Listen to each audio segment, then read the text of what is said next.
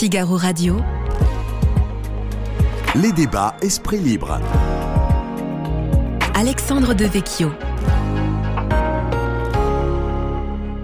Esprit Libre, la grande émission de débat et de décryptage du Figaro Magazine et du Figaro Télé. C'est une fois par mois, nous recevons euh, euh, deux personnalités euh, exceptionnelles pour approfondir un grand sujet d'actualité.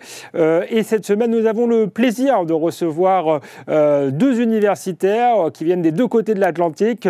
Gilles Kepel, qu'on ne, présente plus, et, et Yachamong Gilles Kepel, auteur de Prophète en son pays aux éditions de l'Observatoire, et Yachamong euh, auteur du piège de l'identité aux éditions de l'Observatoire également. Et pendant une heure, justement, nous allons débattre de la situation dans les universités françaises et américaines. Est-ce que le savoir euh, et la raison sont en danger?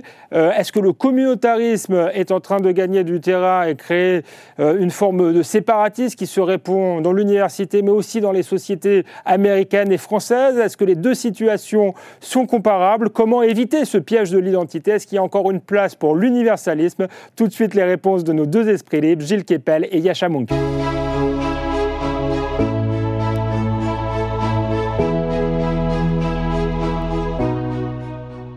Gilles Kepel, Yasha Monk, bonjour. Bonjour.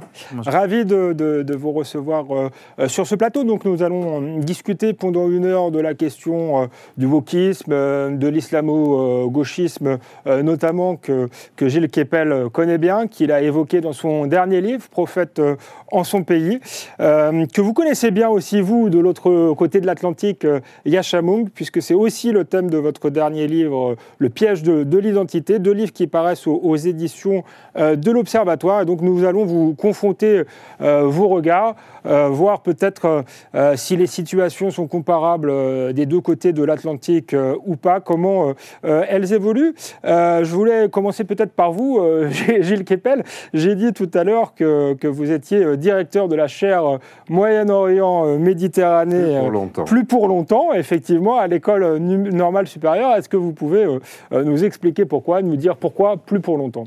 Oui, en fait, euh, depuis maintenant un an, euh, le programme de master Moyen-Orient Méditerranée a été fermé par euh, décision administrative. Ça ne m'a d'ailleurs jamais été notifié. Les étudiants ont découvert ça sur le site web parce qu'ils voulaient que leurs camarades s'inscrivent. Et puis, les financements de la chaire sont terminés et ne seront pas renouvelés. On estime probablement que ce qui se passe au Moyen-Orient n'a aujourd'hui aucun intérêt et que peut-être la manière dont j'en rends compte, c'est nul et non avenu. Et euh, en, lisant le livre de, de Yashamou, justement, euh, j'ai pensé à, bien sûr, qui décrit la situation euh, américaine avec toutes ses spécificités et, qui, qui, doit d'ailleurs beaucoup à, à, la France, puisque c'est un espèce de mélange de French theory qu'on appelle, c'est-à-dire une sorte de milkshake dans lequel on avait mis du Foucault, du Derrida, du Deleuze, secoué, reversé et traduit dans des euh, dans une langue qui était beaucoup plus compréhensible, parce que les traductions américaines sont complètement édulcorées. Et donc ça permet de... de qui a été finalement renvoyé ici euh, comme produit de grande consommation. Et on avait envoyé ça aux États-Unis pour lui communiquer la peste. Maintenant, ils nous ont envoyé le avec, choléra. Avec, le choléra, exactement. Donc, euh, et ce qui m'a beaucoup frappé, justement, à travers le livre de Yachamon, qu'il explique, je crois, très bien, c'est que la plupart de euh, ces euh, jeunes gens et jeunes filles euh, qui, en principe, sont censés aller à l'université pour y apprendre quelque chose, y parviennent avec une définition de la vérité, du juste, du vrai et du bon qui est préétablie et qui vient généralement, disons-le, des réseaux sociaux. Alors je ne vais pas dire de djihadisme d'atmosphère, mais avec une espèce d'atmosphère, si vous voulez, pour reprendre le terme de Bruno Latour, en fait, qui a été euh, préétabli, le, consensus euh, du, du, bon goût, disons, de ce, de ce genre-là. Et au fond, on ne vient plus à l'université pour entendre des visions contradictoires, lire des textes et, essayer d'approcher au plus près le réel, quand on fait des sciences sociales, mais pour juger à partir de ces préjugés, de ces, de ces préétablis, ce que doit être le réel, porter des jugements de valeur à gauche et à droite. On a remplacé, euh, on a, euh, remplacé, le, disons, la, recherche du savoir par ce qu'on pourrait appeler en anglais le normative, le, le, normatif. Et euh, c'est dans ce cadre-là que Je n'ai plus ma place aujourd'hui en ce qui me concerne dans l'université française. Euh, normalement, on va remplacer mes enseignements, si on est remplacé, par quelque chose sur le Sud global. Donc déjà, les choses sont dites. Il existe un Sud global, ça n'est pas discutable et questionnable. Voilà un peu où nous en sommes. Et d'une certaine manière, euh, les gens comme moi en France sont la, la faute de, la souffrance de Yachamunk et il est euh, la raison euh, de. donc, c'est une certaine, c'est un retour à l'envoyeur entre la French Theory et ça, et la théorie, la théorie américaine, si tant est que ce soit de la théorie. Yachamunk, justement, euh, Gilles Kepel ne nous l'a pas dit parce qu'il il est pudique en réalité, mais il s'est fait canceller, comme on dit euh, dans les universités euh, américaines, c'est-à-dire effacé d'une certaine manière. Est-ce que cette, cette culture de l'effacement, vous, vous avez pu l'observer à l'intérieur de, de l'université? Alors, on efface des personnes, on efface même leur enseignement quand, ils, quand, quand, quand ils gênent. Est-ce que c'est quelque chose qui se, qui se propage? Et est-ce que vous, vous êtes professeur à l'université, est-ce qu'il vous est arrivé euh, de vous auto-censurer, du coup, euh, pour éviter peut-être de, perdre votre emploi oui, certainement, ça fait partie de la culture euh, des universités américaines à ces points. Un exemple que je trouve très, très frappant, c'est que si on regarde à l'inverse de la carte des étudiants à NYU, à l'Université de New York, il y a trois numéros. La première qu'on appelle s'il y a une urgence médicale la deuxième s'il y a une attaque terroriste, par exemple, et la troisième, euh, c'est euh, si quelqu'un a commis une microagression, a dit quelque chose d'offensif, et on peut appeler de manière anonyme euh, à une hotline, et il y avoir, y avoir des administrateurs de l'université qui commencent l'enquête. et alors, du coup, il y a tout un ensemble de, des institutions de bureaucratie qui limitent la liberté de parole des étudiants et des profs euh, aux États-Unis. Euh, et, du coup, le campus devient un lieu pour les revendications compétitives des différents groupes. Et on a vu ça pendant les derniers mois. Les universités américaines avaient commencé à prendre position sur les grands thèmes du monde et parfois sur les petites bêtises depuis dix ans, en s'exprimant, si ça soit sur la guerre en Ukraine ou sur de certains jugements de la Cour suprême américaine. Euh, et d'un coup, après l'attaque de Hamas dans le site d'Israël le 7 octobre, ils n'ont rien dit.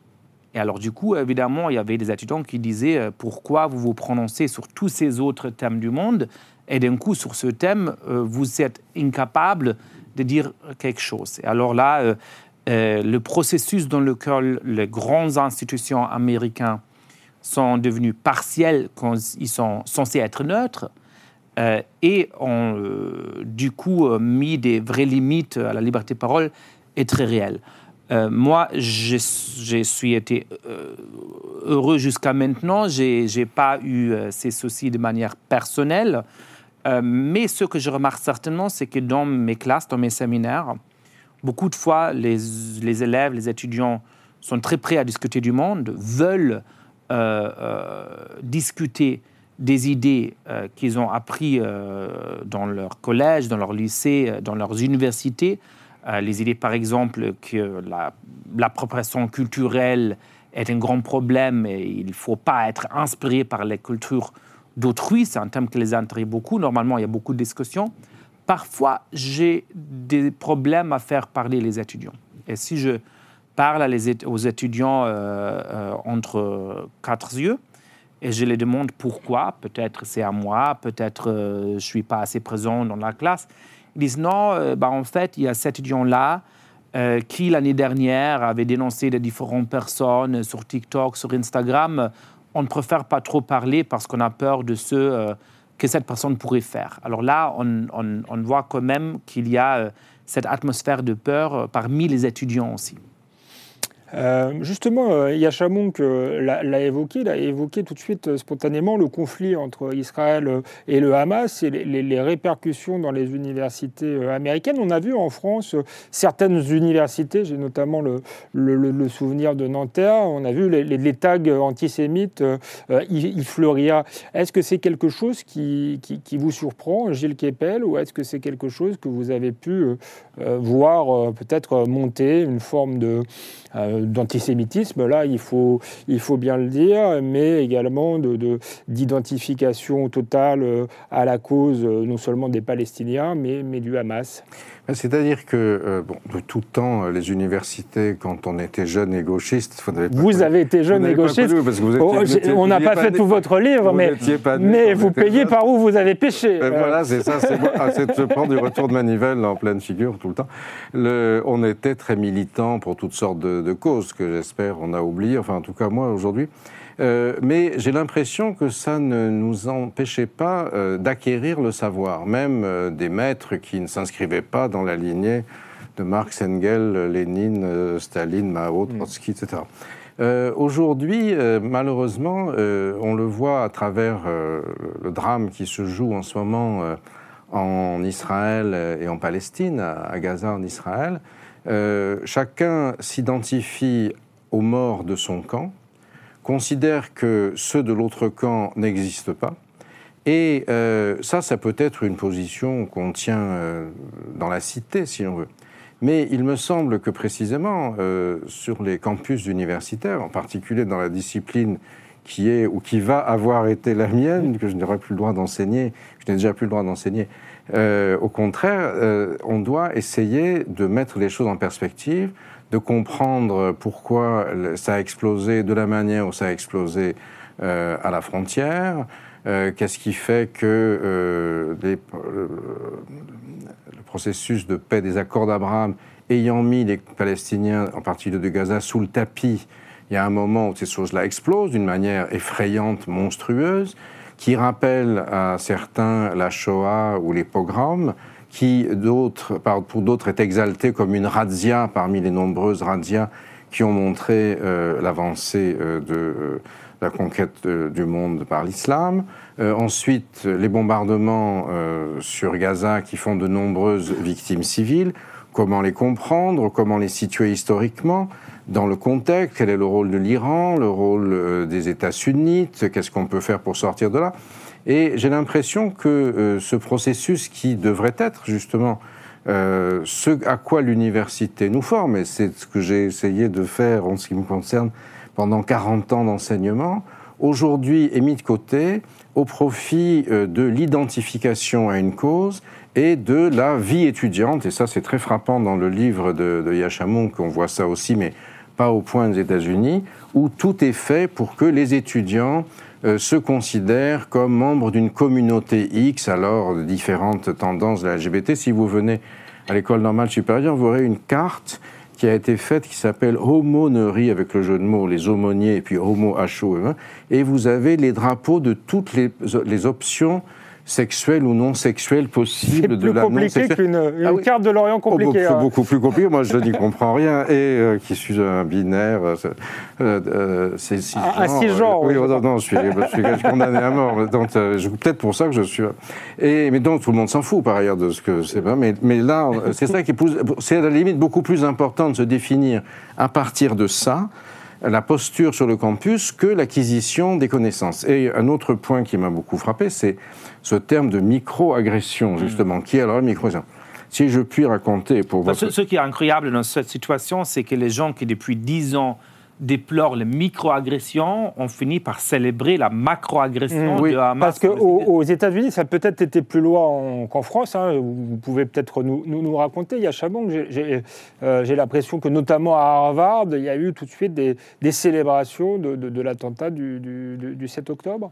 Oui, il y a, étudiants C'est certainement une minorité des citoyens, et des, des étudiants, et certainement une minorité des Américains, mais il y a eu ces voix assez visibles qui ont euh, vraiment célébré euh, cette attaque. Euh, par exemple, il y avait une, partie du groupe Black Lives Matter à Chicago, du groupe qui s'était empêché euh, engagé euh, pour euh, opposer la violence des policiers contre les Noirs américains. Mmh. On rappelle, oui, effectivement, le, mouvement qui est né de, de l'assassinat de, de, George Floyd pour dénoncer les, les, violences policières, mais qui, au fur et à mesure, est devenu un mouvement assez radical, pour ne pas dire Oui, qui est certainement leur cause de base est certainement une cause juste, mais qui est devenu vraiment porteur de cette idéologie woke.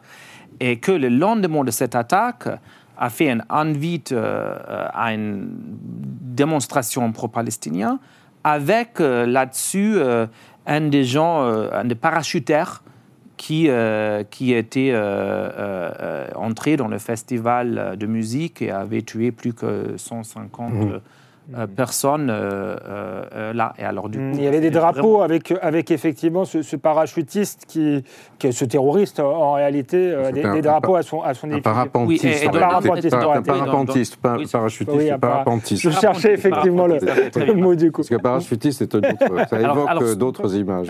alors, dont on invite à cette démonstration, il, il, il, il célébrait cette personne. Et là, il y a la question de qui sont ces gens et pourquoi est-ce qu'ils célèbrent cette attaque. Euh, et je crois qu'il faut distinguer entre les gens qui ont des liens dans, dans le Moyen-Orient, qui se sont peut-être impliqués de manière biographique ou personnelle, ce qui est une autre question sur laquelle vous vous connaissez beaucoup mieux que, hmm. que moi. Euh, pour moi, ce que je connais bien, c'est le monde des, des, des, profs universitaires, des écrivains, des artistes qui ont, euh, comme les grands profs de l'Université de, de Columbia par exemple, nommé cette attaque de Hamas comme une action militaire, qui ont d'une certaine manière... De, résistance, certains ont parlé d'action de résistance en France. Et, là, je crois que ça vient quand même des, des catégories fondamentales de ce que je nomme la synthèse identitaire. C'est-à-dire, premièrement, l'idée qu'on puisse diviser le monde en deux catégories simples. Il y a les blancs sur une côté et les euh, euh, people of color, les, les pas blancs sur l'autre mmh. côté il y a les dominants, euh, les colonisateurs sur une côté, et les marginalisés, ceux qui se font coloniser sur l'autre côté. Hmm. Et après ça, il y a une interprétation euh, du racisme qui n'a rien à faire avec ce que vous pensez. C'est pas euh, parce que je pense que les membres de ce groupe-là sont inférieurs d'une certaine manière que je suis raciste. Non, le racisme est exclusivement structurel. Et du coup, tous les Blancs sont coupables de racisme.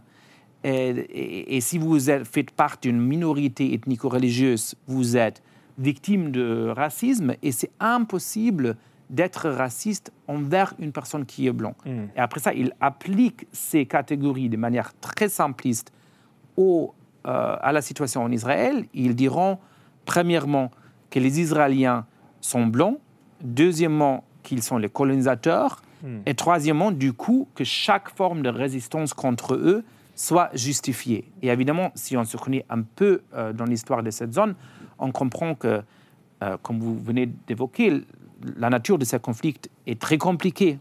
Et certainement, je crois qu'il faut pleurer les, euh, les, victimes civiles sur le côté israélien, mais aussi, bien entendu, sur le côté des Palestiniens. mais cette lecture est, complètement fausse, parce que, par exemple, aujourd'hui, une majorité des, Juifs israéliens n'a pas de racines en Europe, elle a des racines dans le Moyen-Orient.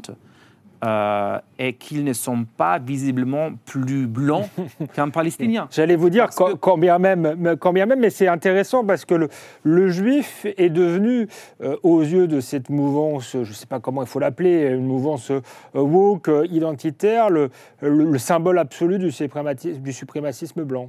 Ouais, ce qui est ironique. Ce qui est ironique, oui. si on regarde l'histoire si des, Juifs européens dans la Shoah, mais aussi parce que l'antisémitisme était pendant très longtemps l'idée qu'il y a quelque chose de pas assez occidental dans le juif, que le juif, d'une certaine manière, a une figure orientale. Et aujourd'hui, c'est presque la première fois dans l'histoire que les juifs euh, sont accusés d'être trop, trop occidentaux, ce qui peut être d'une certaine manière euh, une, euh, une forme de promotion.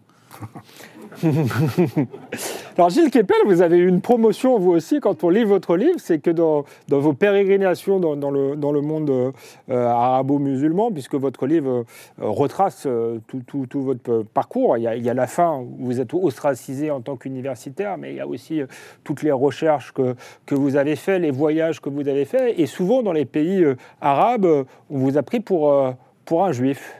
Oui, c'est ça, le, mythe, du juif Keppel, et y compris dans mes interlocuteurs euh, au sommet récemment, dans le voyage qu'avait fait le président Macron en Algérie, il m'avait emmené. Et euh, on m'avait mis au, au dîner d'État à côté du grand intellectuel algérien, pour qu'on soit, qui était le général responsable des services secrets. Donc c'était. Et puis dans la conversation, il m'avait dit Ah, ben, vous avez combien de doctorats Je dis Ah, Il me dit Moi j'en ai trois, C'était dans trois anciens pays soviétiques. Puis à un moment, il me dit Professeur, vous qui êtes de confession juive Je dis Mais non, écoutez, je ne peux rien.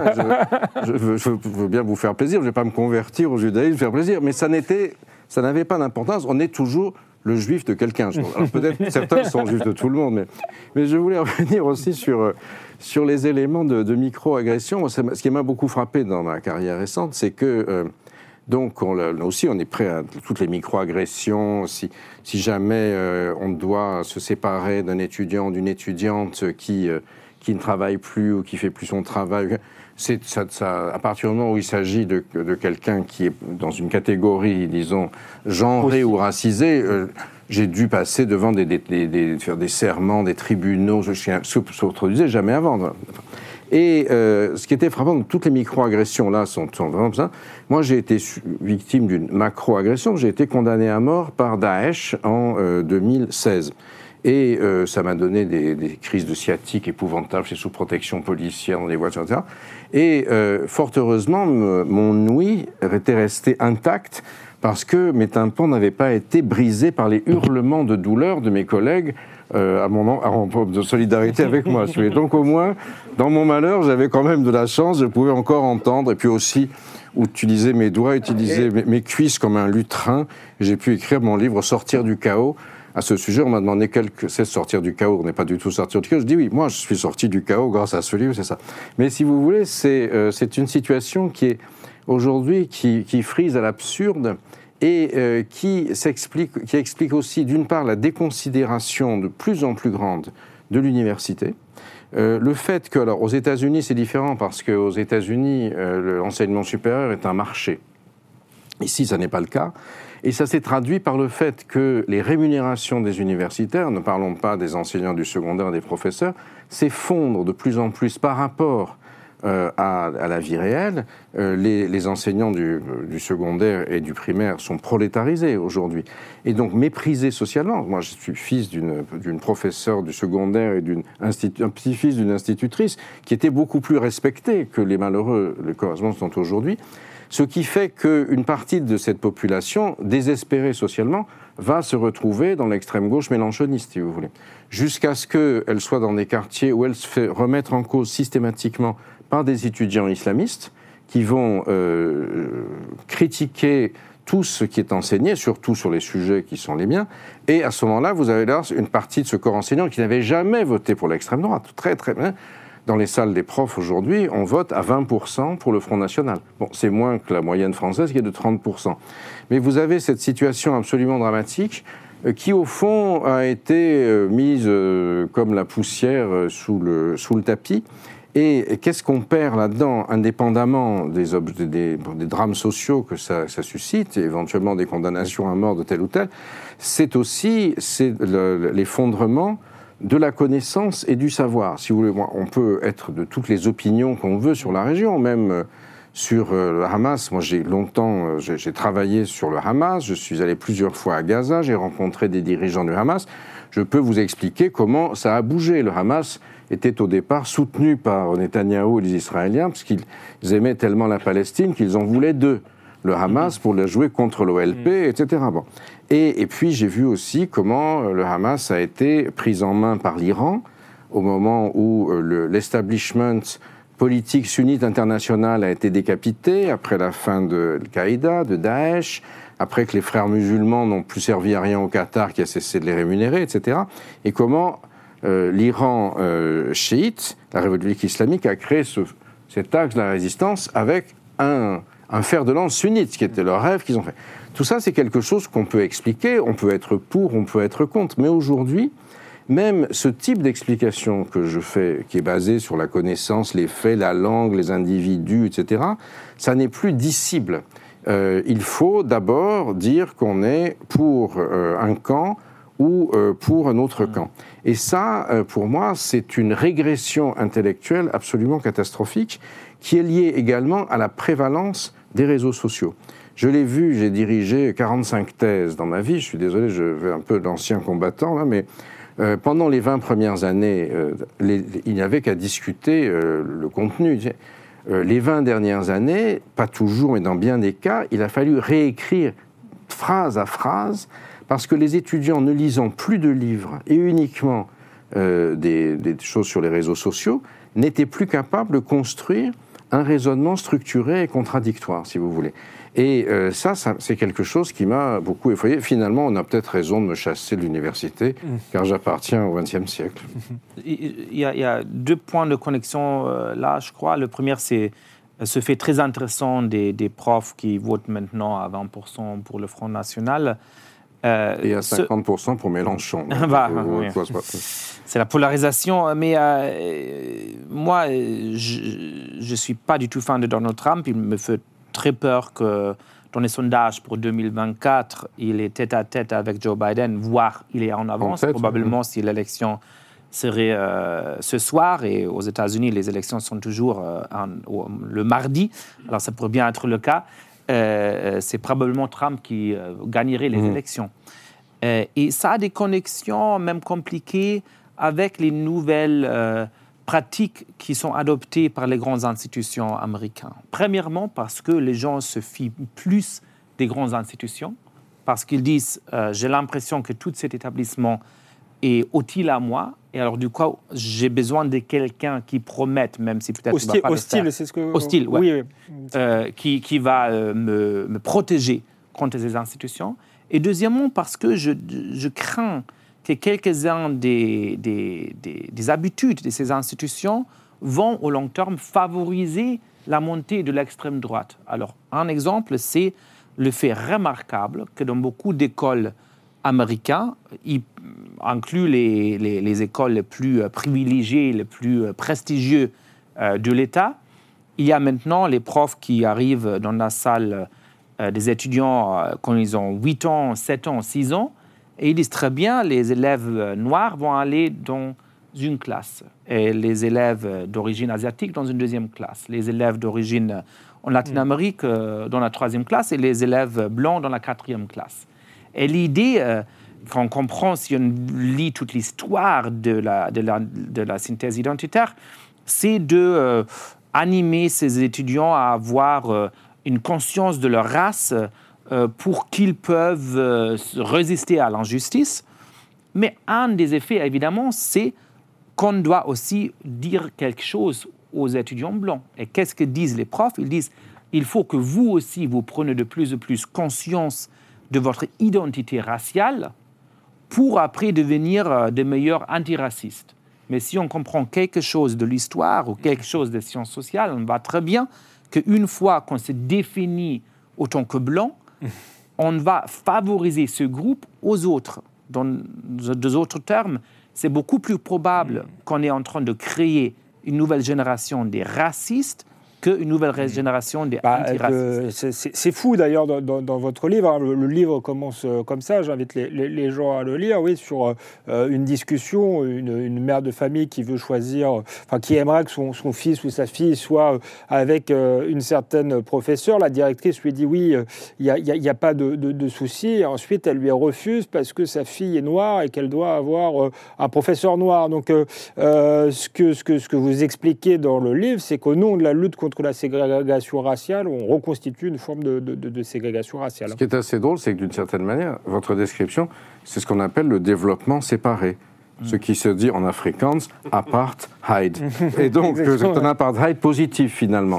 Et c'est là qu'on arrive à l'absurdité totale de ce, de ce système, de, qu'on pourrait appeler un système de clusters en, en anglais, et qui, euh, dans le vocabulaire politique français, basé entre autres sur euh, la façon dont les salafistes et les islamistes ici considèrent qu'il doit y avoir ce qu'ils appellent l'allégeance et la rupture, c'est-à-dire allégeance exclusive à la loi divine dans leur interprétation et rejet de la loi des hommes, de la loi des mécréants, on a donc une différence qui est d'ordre de l'essence entre des individus qui sont définis, alors dans le cas américain, dans l'obsession de la couleur qui est moins importante ici parce que il n'y a pas eu d'histoire de l'esclavage sur le sol français. Il y a eu une histoire coloniale qui a une, comment dire, une traduction différente dans des phénomènes qui sont importés des États-Unis, mais qui sont remis, adaptés, si vous voulez, plutôt à la, migration des sociétés euh, ex-colonisées, ou pas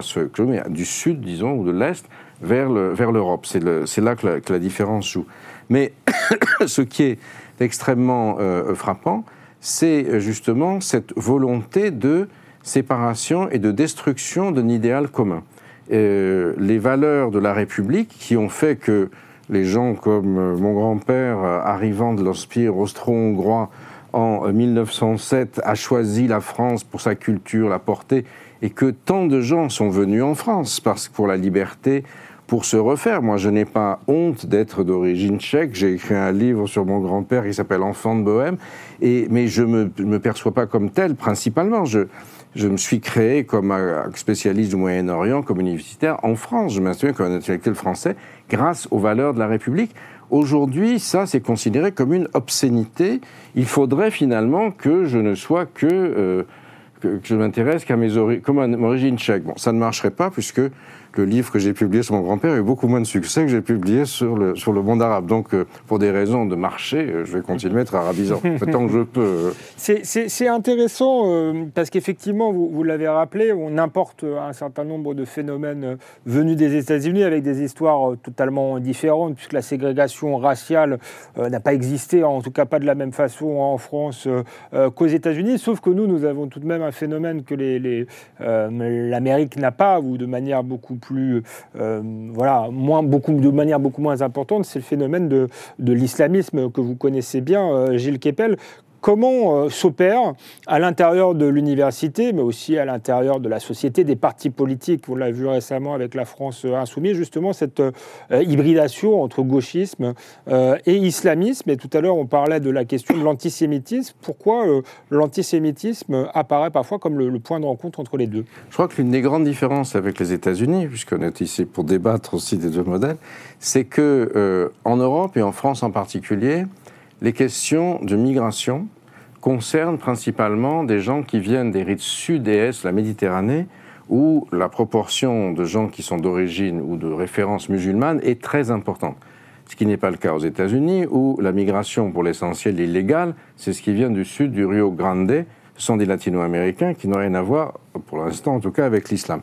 Les enjeux de pauvreté urbaine, de ségrégation, etc., sont liés principalement aux États-Unis en termes démographiques à la population noire descendante de l'esclavage qui est dans les ghettos euh, du Nord et qui, pour la, qui n'est que marginalement musulmane. Il y a eu le phénomène des black muslims, mais enfin, ça n'a rien de massif comme ici. Et euh, les enjeux terroristes euh, ont été aux États-Unis avec le 11 septembre liés à l'islamisme radical. Ils l'ont été en France avec Daesh, notamment le Bataclan également. Mais en France, les trois phénomènes, d'une certaine manière, sont mêlés ce qui va rendre la focalisation de la société française beaucoup plus importante, alors que euh, aux États-Unis, ils sont différenciés, si vous voulez. C'est l'un des grands éléments qui fait que les histoires ne sont pas les mêmes, mais que néanmoins elles se catapultent à travers les réseaux sociaux qui ne connaissent ni l'histoire ni la distance et rien du tout. Et c'est là, il me semble, l'élément euh, important et euh, les enjeux, ce qui est d'une certaine manière pour nous en France, les questions du Moyen-Orient sont à la fois des questions de politique étrangère et des questions de politique intérieure, avec certains partis qui soutiennent euh, euh, les islamistes parce qu'ils espèrent qu'ils vont leur apporter des voix, etc. Aux États-Unis, je crois, c'est différent euh, parce que, en fait, la question du Moyen-Orient était pour l'essentiel une question de politique étrangère, sauf pour la communauté juive. D'où le soutien à Israël. Et aujourd'hui, avec ce qui se passe dans les universités américaines, euh, même si c'est minoritaire, c'est la première fois que on a vu à Harvard ou ailleurs des manifestations pro-palestiniennes de cette ampleur et anti, euh, anti-israéliennes. Et donc là, je crois qu'il y a une mutation. les situations ne sont pas les mêmes, mais du fait des, des réseaux sociaux, de l'abolition de la distance, de la langue, puisque tout le monde s'exprime non plus en anglais, mais en espèce de globish, et on vous remercie d'ailleurs d'avoir accepté de ne pas faire ce débat en globish. Mmh. Euh, le, euh, donc euh, on est dans une, dans une situation qui est, me semble-t-il, très préoccupante par rapport aux valeurs et au mode de, de pensée, au raisonnement discursif que l'université voudrait mener. Mais ce raisonnement discursif est critiqué comme un grand récit, la traduction anglaise étant narrative, qui nous est revenue en français comme narratif, c'est-à-dire une mise en ordre du raisonnement qui favorise la domination blanche et donc elle est interdite. Mm. Le grand récit occidental, les Lumières étant considérés comme l'esclavage, alors qu'évidemment, le grand récit de l'islamisme, lui, on n'y touche pas, puisqu'il est porté par les opprimés. c'est un peu ça, un, mélange entre euh, les, États-Unis et nous. il y a une autre différence importante euh, sur l'immigration, c'est que selon moi, beaucoup de fois, ce qui nous euh, permet à projeter si des immigrés vont avoir du succès dans leur, dans la nouvelle société, c'est le niveau socio-économique qu'il avait dans le pays d'origine. Et euh, les musulmans euh, américains sont majoritairement euh, venus par des visas de travail qui sont très difficiles à mhm. obtenir. C'est-à-dire que beaucoup de fois, c'était des élites du Pakistan, par exemple, mhm. et du coup, leurs enfants, leurs petits-enfants ont aussi beaucoup de succès social. Alors, ce qui n'existe pas en Amérique de manière générale, c'est euh, euh, un milieu des gens de croyance musulmane qui sont très socialement défavorisés. Ça fait une grande différence entre l'Amérique et l'Europe. Mm. De manière générale, où, où est-ce qu'il y a les similarités, les dissimilarités entre cette idéologie? Ce qui me frappe, c'est que les thèmes à laquelle la synthèse identitaire est appliquée varient de pays en pays. Alors, aux États-Unis, à cause de l'histoire de l'esclavage, c'est principalement euh, la question de la, race.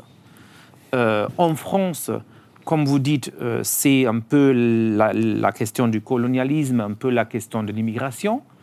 en Angleterre, parce que, pour des variées raisons, c'est particulièrement la question des trans. Mais je crois qu'il il y a deux similarités quand même. La première, c'est que beaucoup de ces euh, euh, concepts clés peuvent être appliqués à tous ces différents thèmes. Alors, par exemple, un des concepts, c'est l'intersectionnalité. L'idée qu'on euh, on est profondément défini par l'intersection d'identité qu'on incarne, que si vous êtes à une autre intersection d'identité que moi, on ne va pas être capable de se comprendre vraiment les uns les autres que les injustices que vous subissez euh, dépendent euh, de votre intersection d'identité et que du coup, euh, chaque personne qui veut se battre contre les injustices doit en même temps se battre contre toutes les injustices et doit déléguer le jugement de qu'est-ce que ça veut dire se battre contre les injustices que vous subissez à ceux qui parlent pour vous, qui parlent pour votre groupe. Mmh. Et du coup, on, arrive à cette nouveau, nouvelle euh, euh, gauche globale euh, qui a les mêmes croyances, les mêmes causes, s'il soit en France, en Grande-Bretagne, aux États-Unis, mm. et qu'il pense, comme on a vu dans beaucoup de protestes, que si on est un activiste pour les droits LGBT, il faut aussi être un activiste pro-palestinien, par exemple. la deuxième chose que je voudrais dire, c'est que profondément, la question, c'est la question de l'universalisme. Et ça, c'est le cas dans tous ces différents contextes. C'est-à-dire que je ne suis pas forcément contre des mobilisations des membres de certains groupes identitaires. Si on regarde l'histoire, il y a eu euh, une, histoire, une tradition de ces mouvements euh, des droits très fiers aux États-Unis, par exemple, oui, euh, contre l'esclavage au 19e siècle, pour les droits civiques au, 20e siècle. Mais c'était toujours des mouvements universalistes. C'est-à-dire qu'évidemment, il essayait de mobiliser les Noirs américains, par exemple, mais que Frédéric Douglass, dans son, euh, un de ses discours les plus importants, disait Nos citoyens sont hypocrites comme ils parlent du fait que tout le monde est né égaux et en même temps ils acceptent l'esclavage, mais il ne faut pas abolir les principes de la Constitution américaine. Il faut que si vous êtes sérieux sur ces principes, vous devez vous engager pour que moi aussi je sois accepté comme citoyen, moi aussi je sois euh, traité de la même manière. C'est le même discours qui a fait euh, Martin Luther King, c'est le même discours d'ailleurs qui ont fait des activistes euh, pour les droits des homosexuels, pour le mariage gay, etc. Profondément, ce qui fait la tradition de, de, de, de piège d'identité, ce que a dit par exemple, le fondateur de la théorie critique de la race, d'Eric Bell, c'est que ce universalisme doit être rejeté. Hmm. Qu'on n'a pas fait de progrès en Amérique sur des questions de la race parce qu'on voulait être universaliste. Et que même la grande euh, sentence de la Cour suprême américaine qui a intégré les écoles était peut-être erronée. Que peut-être on avait vraiment besoin des écoles qui étaient ségrégées mais égaux. Et ça, on le voit dans tous les différents contextes. En aussi. même temps, on- a l'impression C'est qu'il y a une. excusez-moi, c'est- en fait, ça, c'était exa- l'apartheid, c'était separate but equal. Donc c'est vrai. Donc c'est finalement le- c'est la réalisation de vois, l'apartheid. Elle se fait Et- et grâce à la c'était le synthèse mythe, identitaire. euh, en Amérique Oui, euh, pendant Jim Crow, pendant très longtemps. Euh, Martin Luther King et les autres membres de ce mouvement des, pour, les, pour les droits civiques ont rejeté cette idée. Et Derrick Bell, qui avait commencé comme un avocat euh, dans ce mouvement, qui avait fait beaucoup pour intégrer ces écoles, ces, euh, entreprises dans le sud de l'Amérique, a commencé à croire que peut-être c'était une erreur, que peut-être ça a donné pas les avances aux Noirs américains qu'ils s'attendaient et que peut-être il faudrait faire un vrai apartheid, c'est-à-dire euh, une ségrégation où, autrement qu'avant, les Noirs seraient traités de manière égale. Mais ça, c'est une des, des- des côtés vraiment naïfs de cette idéologie. C'est-à-dire qu'ils veulent, et on le voit dans beaucoup de politiques aujourd'hui, que la manière dans laquelle vous allez être tra- euh, traité par l'État dépend du groupe identitaire duquel vous euh, faites partie. C'est une logique sans fin. En même temps, euh, je voulais vous, poser la question. On a vu au mois de, juin dernier, si ma mémoire est bonne, la, Cour suprême américaine euh, casser finalement les, lois sur la, discrimination positive, parce que peut-être tout est parti de, là aussi, sur ce principe de discrimination positive. Donc est-ce qu'il y a aussi une forme de, révolte qui se- s'enclenche sur ce mouvement? Et qu'est-ce que vous pensez de cette décision de la Cour suprême, qui est Cour suprême a priori plutôt tenue par des juges conservateurs? Est-ce que vous pensez qu'ils vont trop loin en, supprimant les dispositifs de discrimination positive ou qu'au contraire c'est un sursaut euh, salutaire? Ben ça, euh, premièrement, ça c'est euh, partie de la polarisation de, la société américaine. Il y avait toujours euh, de la résistance euh, contre euh, cette idéologie de, gauche, mais aussi de, l'établissement. Euh, et maintenant, pour la première fois depuis 60-70 ans, euh, la Cour suprême américaine a une majorité profondément euh, conservateur. Euh, et, et du coup, ici, on voit la contre-idéologie américaine d'une certaine manière. Et, en fait, on est entré dans une certaine manière de guerre culturelle ou guerre, guerre civile des élites euh, américaines. Entre elles. C'est-à-dire euh, Mm. qu'il y a euh, l'élite qui tend à gauche, qui domine toutes les institutions euh, euh, de l'établissement, euh, les grandes universités, le New York Times, les think tanks, les grandes entreprises. Mais il y a aussi un contre-public qui anime euh, euh, le mouvement conservateur des avocats. euh. Mais, est-ce que sur cette de- décision-là, c'est une décision prise par des conservateurs, est-ce que ça vous apparaît comme une bonne décision? Alors, pour moi, je ne suis pas quelqu'un, comme vous savez, qui, qui, qui pense qu'il faut détruire tous. Euh, mais quand euh, il s'agit du système euh, des grandes universités américaines pour comment admettre ses élèves, je crois qu'il faut détruire tous. Et ça fait partie du fait que, par exemple, si vous avez des parents qui ont fait une grande université, vous auriez une meilleure chance d'y accéder. Officiellement, l'université va vous donner un avantage parce que vous êtes enfant des gens qui sont allés à cette université. Si vous êtes très fort en foot, vous allez avoir un avantage pour aller dans cette université parce qu'elle doit avoir une bonne équipe de foot. Euh, si vous êtes prof dans une université, euh, vos enfants vont avoir un avantage parce qu'il faut euh, que les profs soient heureux. Alors, si moi j'ai des gosses, ils vont avoir un avantage en entrant dans ces facs. Et bien entendu, si vous appartenez à de certains groupes raciaux ou ethniques, vous allez aussi avoir de forts avantages dans certaines universités, ce qui est euh, souvent absurde parce que, par exemple, je comprends très bien la logique euh, d'une certaine forme de récompense pour les injustices euh, énormes de l'esclavage, mais les 50% des étudiants noirs dans les universités euh, les plus euh, prestigieux américains sont des enfants des immigrés récents, des avocats, euh, des médecins euh, de Kenya ou du Nigeria etc. Alors pour moi, on peut juste répondre à cette question en pensant à tout le système, et je crois qu'il faut détruire tout le système de comment sont choisis les élèves américains, et peut-être s'inspirer par cette euh, vieille euh, idée de la République française de la méritocratie. Hmm. La méritocratie, justement, c'est au cœur de, votre livre, euh, Yachamon, vous faites finalement un éloge de l'universalisme, je dirais à la française, universalisme, méritocratie, dont vous êtes le produit, Gilles Kepel. Et la victime. Est-ce que, est que cet universalisme, c'est la meilleure réponse qu'on puisse apporter au wokisme, ou est-ce qu'en France, il nous a pas aussi parfois piégé? L'universalisme nous a conduit à penser qu'on pourrait intégrer rapidement des masses de population qui étaient très différentes des nôtres, peut nous avoir conduit aussi à avoir oublié que face à des identités fortes, il fallait avoir soi-même une identité forte. Quel, regard portez-vous? Est-ce que c'est le, le, seul chemin? Est-ce que c'est un chemin qui nous a aussi euh, piégés euh, parfois, euh, Gilles Kepel Je crois que le vocabulaire n'est pas tout à fait le même que celui que vous utilisez. En fait, quand vous parlez des identités en anglais, enfin à partir de identity en anglais, euh, ce qu'on va euh, dire en français, c'est plutôt c'est la construction communautaire, ce que nous appellerons nous ici le communautarisme. Ce qui ne veut pas dire la même chose, puisque community en, aux États-Unis, c'est le, c'est le quartier, les, les, les copains. Les Américains utilisent community pour tous. Pour tout, voilà. Je crois qu'à un certain moment, un président américain a parlé de la communauté des pédophiles.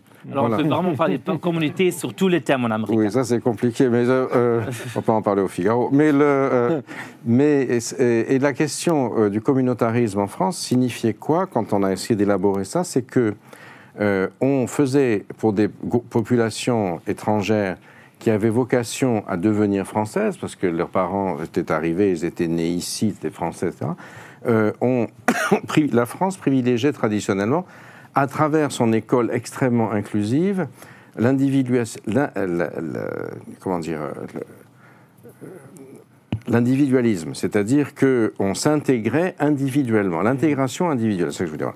Alors que à partir du moment où on a eu un certain nombre de mouvements islamistes qui, à partir de 1989 justement, ont considéré que désormais la France faisait partie de la terre de l'islam parce qu'il y avait des musulmans nés en France, les françaises. Il fallait favoriser non pas une intégration individuelle, mais une insertion communautaire, c'est-à-dire que le groupe prévalait sur l'individu parce que, selon le même raisonnement que vous avez développé, expliqué tout à l'heure, euh, seul l'individu était broyé par les autres, alors qu'en étant dans son groupe, c'est-à-dire le développement séparé d'une certaine manière, euh, mais euh, avec un signe positif, il allait pouvoir s'épanouir davantage et donc les, marqueurs des valeurs étaient encouragés, la couleur aux États-Unis, l'expression de la foi, le hijab, etc.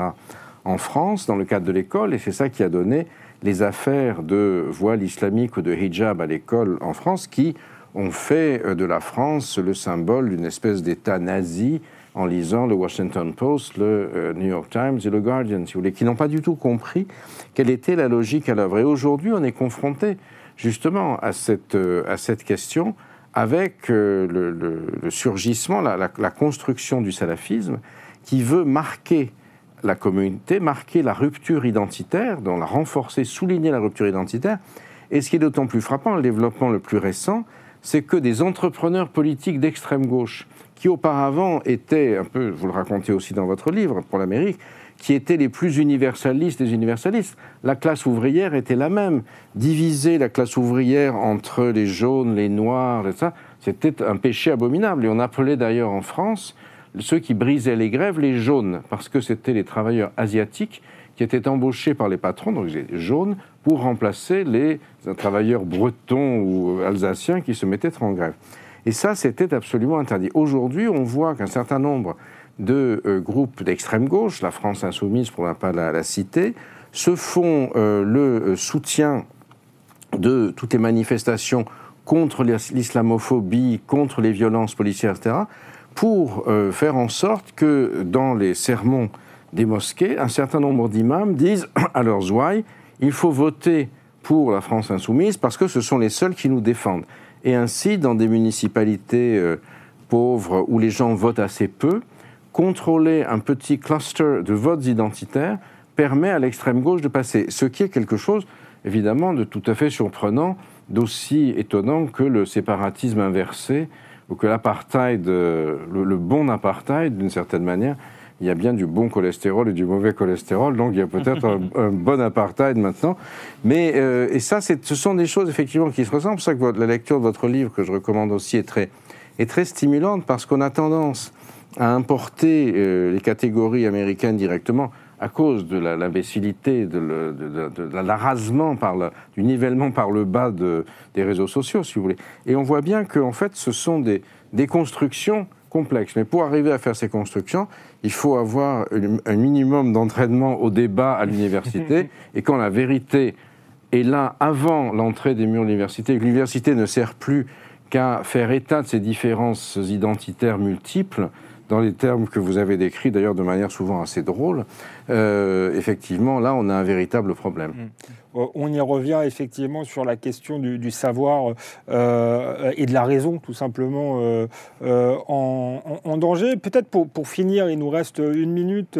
Yacha Monk, vous avez parlé de la polarisation des sociétés qui s'observe aussi en France. Il il y, a, du séparatisme ethnique, de genre, de race, entre guillemets, aux États-Unis, mais il y a aussi du séparatisme finalement entre des classes populaires blanches, je ne sais pas s'il faut les appeler comme ça, qui sont en révolte contre l'établissement, et euh, l'Amérique des grandes métropoles euh, et, des élites. Et ça a l'air d'être deux pays irréconciliables. Vous évoquiez euh, la, future campagne qui s'annonce sanglante. Est-ce qu'il y a un moyen justement de, réconcilier ces, deux Amériques? Je suis désolé, il ne reste pas beaucoup de temps, mais c'est la, question piège de la fin. secondes.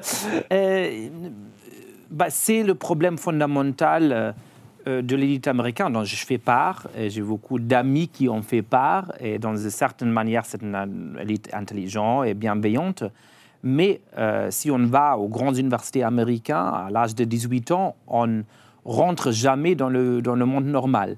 Et du coup, le Parti démocrate qui recrute tout son personnel euh, de ces universités est devenu le parti de, des hautes qualifiés.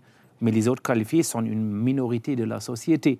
Et alors du coup, euh, si les démocrates ne sachent pas euh, échapper de cette piège, euh, ça va être Donald Trump à gagner les élections en 2024. Merci Yacha Monk, merci Gilles Kepel, j'étais ravi de, discuter avec vous. On se retrouve le mois prochain avec un, un nouveau numéro d'Esprit Libre. Merci, à bientôt.